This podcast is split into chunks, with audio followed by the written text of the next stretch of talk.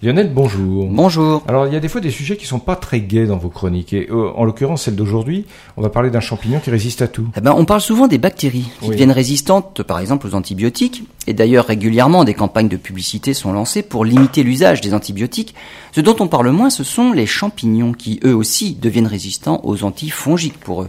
Actuellement, 90% des souches sont insensibles à au moins un antifongique et 30% sont même devenues résistantes à au moins trois antifongiques. La menace vient d'un champignon en particulier, il s'appelle Candida auris. Les autorités sanitaires recensent de plus en plus de cas à travers le monde.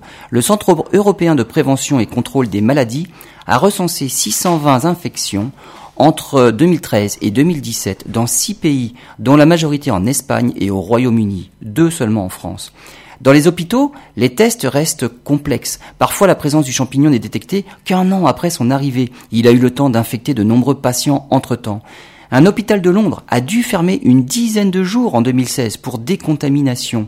Un autre à Valence en Espagne également, dans lequel 140 patients avaient été infectés. Pour autant, pratiquement rien n'est rendu public. Il faut dire aussi que sur les 5 millions d'espèces de champignons recensées, seule une dizaine est potentiellement dangereuse pour l'homme.